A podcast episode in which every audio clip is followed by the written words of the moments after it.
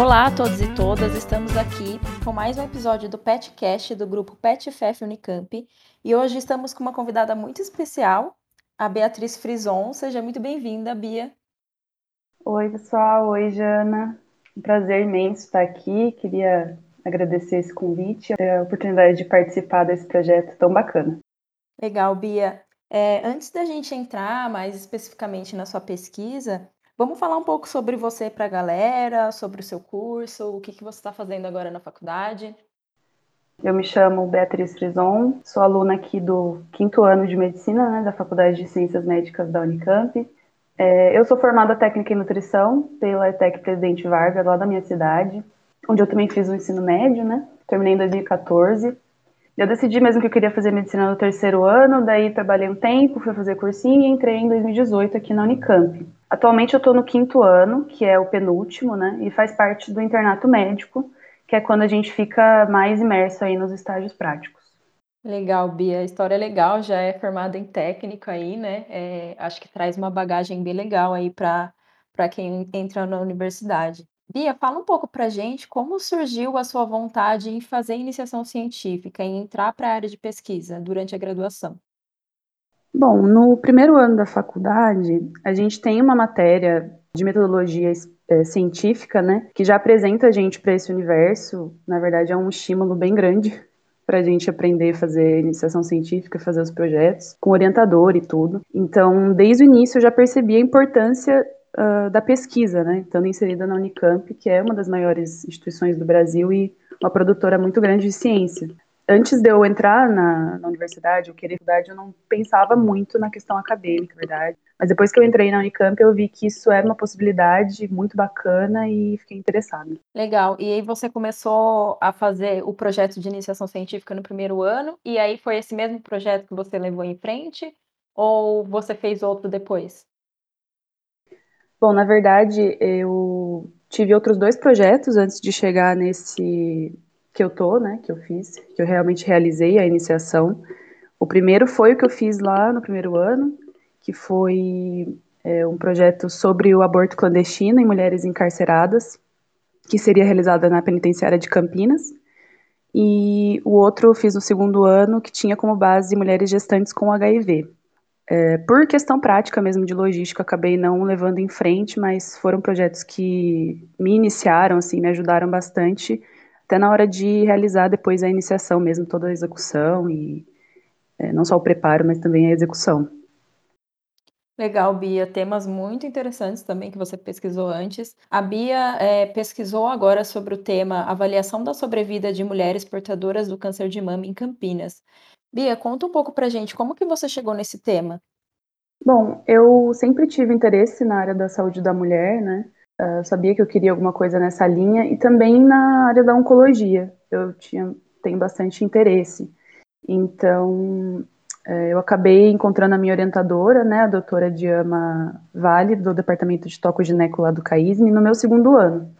E aí ela me acolheu e me apresentou as linhas de que ela tinha, ela é da oncologia. Eu acabei optando pelo câncer de mama e ela acabou me inserindo no estudo dela. Essa IC que eu fiz, ela é na verdade um braço de um estudo maior que ela estava realizando sobre a epidemiologia do câncer de mama, que avaliaria mortalidade, é, não só sobrevida, né? Então, é, quando eu cheguei, eu não cheguei a idealizar o projeto. Quando eu cheguei, o projeto já estava idealizado, né? Então, o meu papel no projeto, na verdade, foi a questão da, da base de dados. Esse projeto, que esse, essa pesquisa que a gente fez, ela é uma pesquisa grande, que inicialmente a base de dados tinha 3 mil mulheres de Campinas, né? E no final acabou ficando 2.715 mulheres. Então, é, o meu papel era organizar essa base de dados que chegou para a gente do Registro de Câncer de Base Populacional de Campinas, que é uma base de dados que coleta esses dados, né, para poder compilar e permitir que a gente faça esses estudos em epidemiologia. E Campinas tem um RCBP, que a gente chama, que é bastante consolidado. Então, a gente recebeu esses dados, também dados do Sistema de Informação de Mortalidade, que é uma outra, uma outra ferramenta né, pública que a gente usa. Então, é, eu fazia o manejo dessa base de dados, fiz as consultas públicas no site, por exemplo, do, da Receita Federal, por meio do CPF, uh, ah, para ver se essas pacientes estavam vivas ou não. Fiz também coleta de dado ativa por meio de prontuário, individualmente, para poder coletar dados que a gente não tinha e para ver o status vital dessas pacientes, se elas estavam é, vivas ou não, né? Que é o que mais interessa para nossa pesquisa de sobrevida. Legal, galera. Para quem não sabe, na universidade acontece muito isso, é, dos professores já terem uma pesquisa pré-estabelecida e eles cooptarem é, estudantes que tenham interesse parecido na área para ajudar nessa pesquisa, que foi o que aconteceu no caso da Bia. É, Bia, como o nosso objetivo é promover a divulgação científica para todos os públicos, você pode explicar para a gente, em linhas gerais, o que é um câncer de mama e qual o significado do conceito sobrevida que está presente na temática da sua pesquisa? Com certeza. Bom, o câncer, ele nada mais é do que um bando de células, né, que começam a se mutar e se diferenciar do normal. E aí elas começam a crescer sem nenhum, nenhuma regra, é, aumentam de tamanho e levam aos tumores, né? E elas podem se espalhar pelo corpo, começar a crescer em outros órgãos. Então, no caso do câncer de mama, a, o sítio inicial são as células da mama.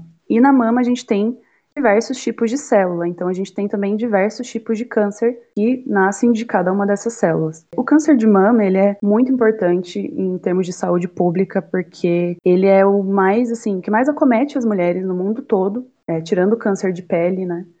Mas na, dos cânceres femininos, digamos assim, ele é o mais prevalente com mais de 2 milhões de casos em 2020 e com mais de 600 mil óbitos em 2020. Então, é um câncer muito prevalente no Brasil, no mundo todo. E a sobrevida, ela é uma ferramenta que a gente usa em epidemiologia para entender o comportamento de uma doença numa população, de acordo com um evento inicial, no nosso caso, o diagnóstico do câncer e um desfecho, que no caso é o óbito. Então, a sobrevida ela a probabilidade de uma paciente, um paciente estar tá vivo depois de um período determinado. No nosso caso, a gente usou 5 e 10 anos, porque uh, o início do, do estudo, é a gente pegou as pacientes que foram diagnosticadas com câncer entre 2010 e 2014 e avaliamos elas até 2020. Foi nesse período de tempo. Então, a sobrevida ela serve como uma ferramenta de saúde pública para refletir não só a história natural da doença, mas as atividades que servem de controle do câncer. Então, tratamento, o próprio rastreamento que a gente faz com a mamografia e afins. Agora, tendo esclarecido esses conceitos, acho que dá para a galera entender melhor, né, sobre o que diz a sua pesquisa.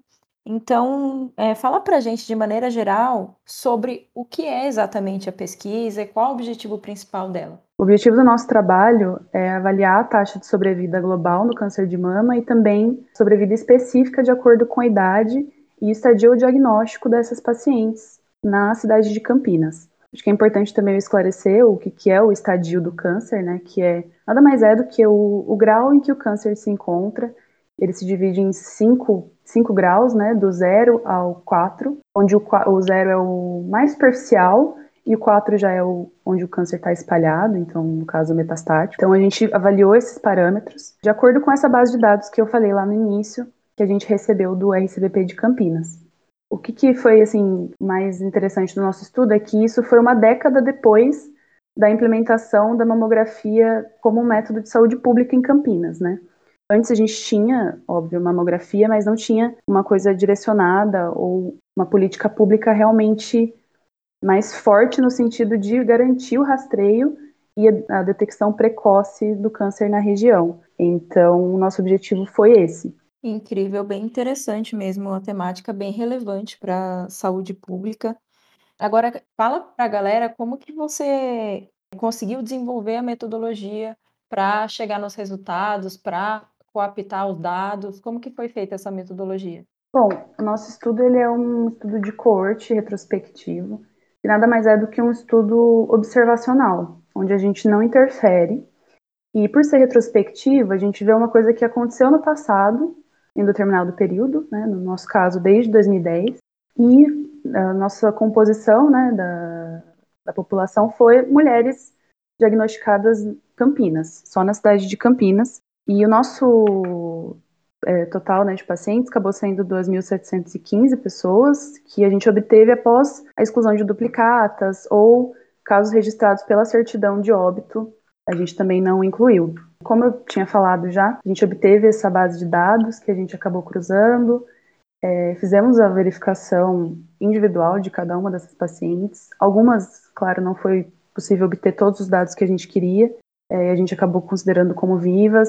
Então foi meio que isso, assim, a metodologia. E a partir daí, então, depois de desenvolvida essa metodologia e feita toda essa pesquisa, quais os resultados que vocês encontraram, assim, que é importante colocar na discussão? Bom, a gente descobriu na nossa pesquisa que dos 2.715 casos que foram registrados entre 2010 e 2014, a gente teve 665 óbitos confirmados até março de 2020, que foi a data limite do nosso, do nosso estudo. E isso corresponde a quase 25% do total de mulheres, né? A gente percebeu também uma média de idade do diagnóstico, né, que foi de 58 anos, e corrobora com a literatura mesmo, que é o câncer de mama ele acomete mais mulheres nessa faixa etária dos 40 e poucos até os 65 anos mais ou menos, e foi o que a gente encontrou.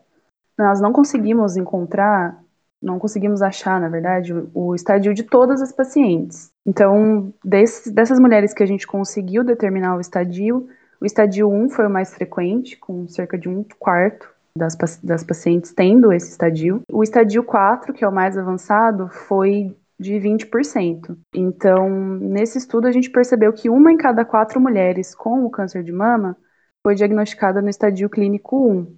Mas também encontramos aí uma, uma grande, uma relevante porcentagem dessas mulheres com o estadio 4 já metastático, né? Então, que mostra aí que tiveram um diagnóstico tardio, sim, e é, um, na verdade, um, dos maiores fatores prognósticos do câncer de mama. Então, quanto mais cedo a gente detecta esse câncer, antes a gente consegue tratar e a sobrevida dessas mulheres acaba sendo maior. Quando a gente já detecta no estádio mais avançado, as opções de tratamento são muito menores, a qualidade de vida também dessas mulheres acaba sendo pior na, no tempo de vida que elas acabam tendo. Por isso que é tão importante a gente ter métodos de rastreio que sejam bem estabelecidos, né?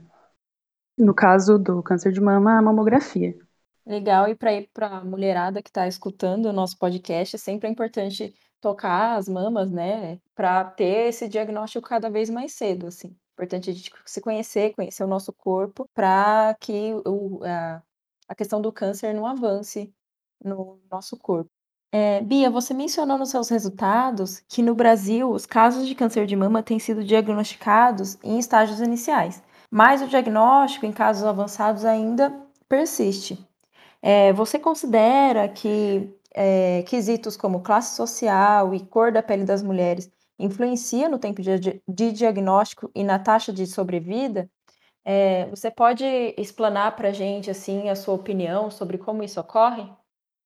Com certeza. É, na verdade, é muito claro ah, como a classe social né, e poder aquisitivo e socioeconômico tem um grande papel na questão da sobrevida no câncer de mama e outras doenças também, mas a gente está aqui falando do câncer de mama, né? Então, uh, no Brasil mesmo, a gente consegue ver isso claramente de uma maneira regional, onde o estado de São Paulo e o Sudeste em geral, mas principalmente o estado de São Paulo, tem uma sobrevida maior quando a gente compara com estudos de outros estados e de outras regiões, justamente por causa do acesso mesmo que uh, as pessoas de São Paulo acabam tendo por causa da, da, maior quantidade de recursos que a gente tem de hospitais, de profissionais, de enfim, máquinas de mamografia e entre outras coisas.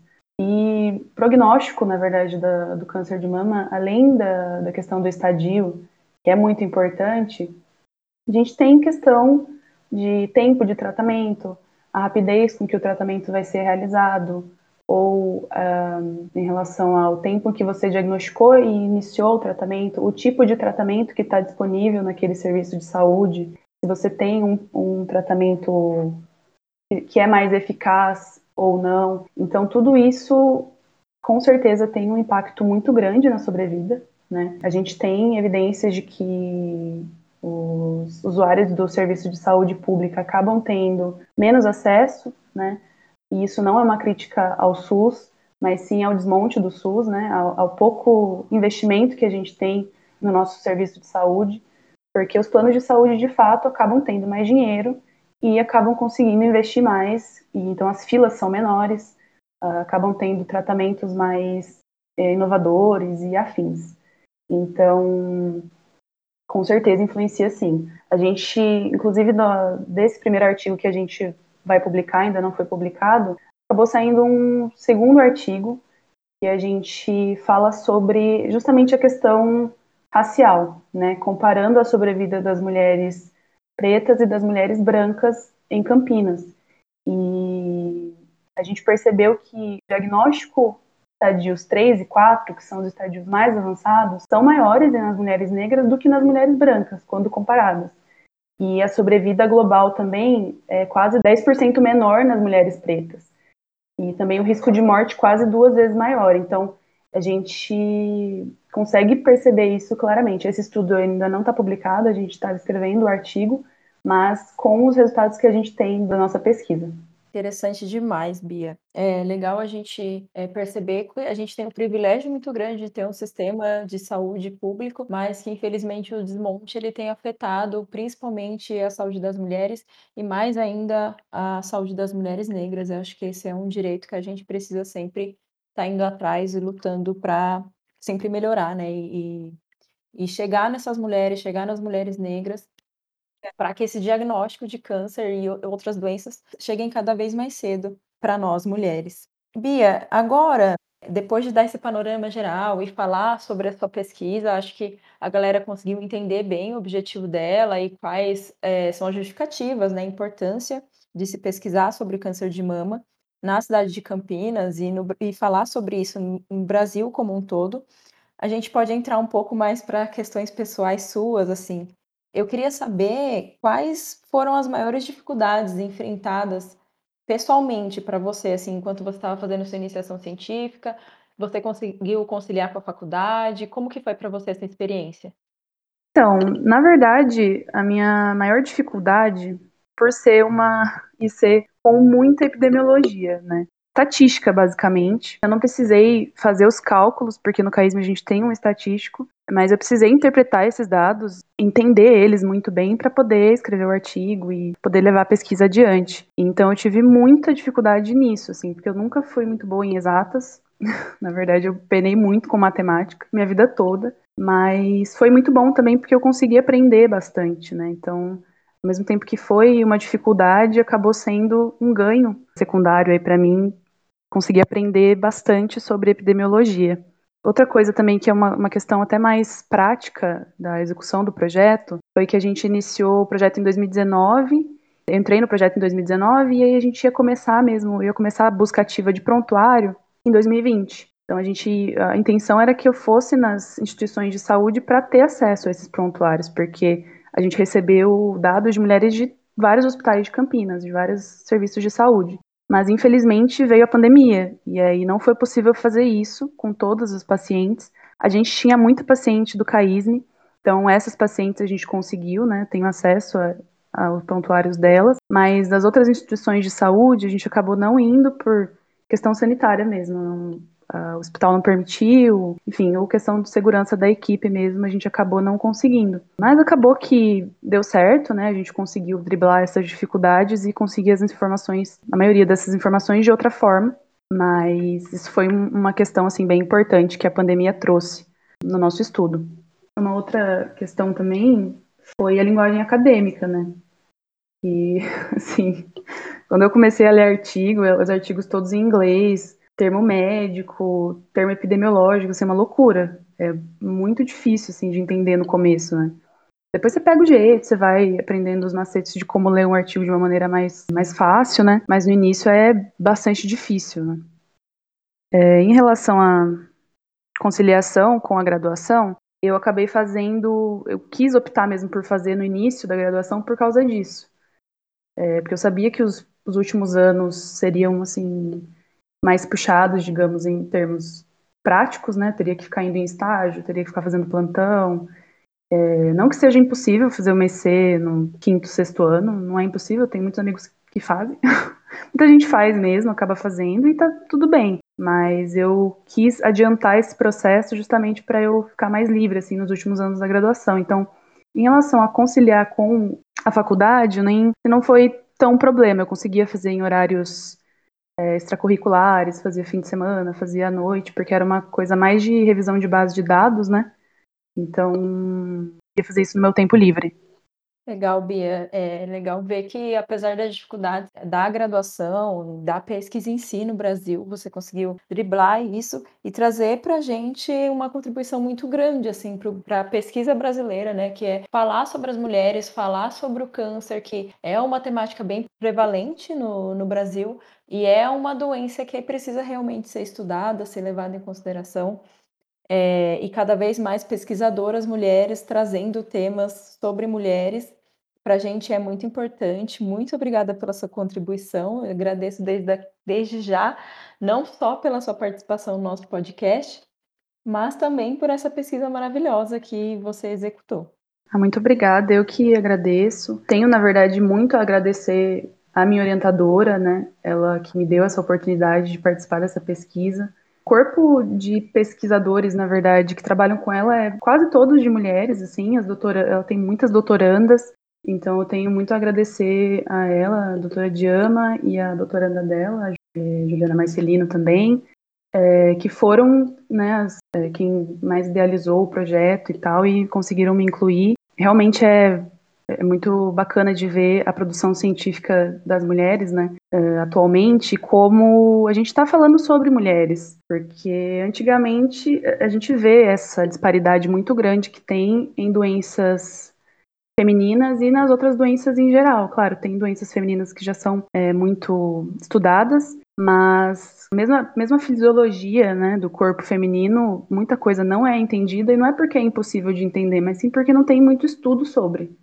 Então, acho que é muito bacana que a gente está conseguindo se inserir e falar sobre essas questões. Muito legal, Bia. Muito obrigada. Agradeço novamente ao time de mulheres da Unicamp, né? Mulheres pesquisadoras, cientistas. E agradeço a você pela participação no nosso podcast. Obrigada por toda essa informação compartilhada, essa divulgação científica. Foi incrível ter você aqui. Esperamos mais vezes estar em contato com você. Obrigada, eu que agradeço, já agradeço o convite, agradeço ao podcast e queria parabenizar vocês por esse trabalho tão legal de divulgação científica. Muito bacana mesmo. Obrigada. Obrigada, galera. O episódio de hoje está ficando por aqui e acompanhe os próximos episódios que serão divulgados. Abraço!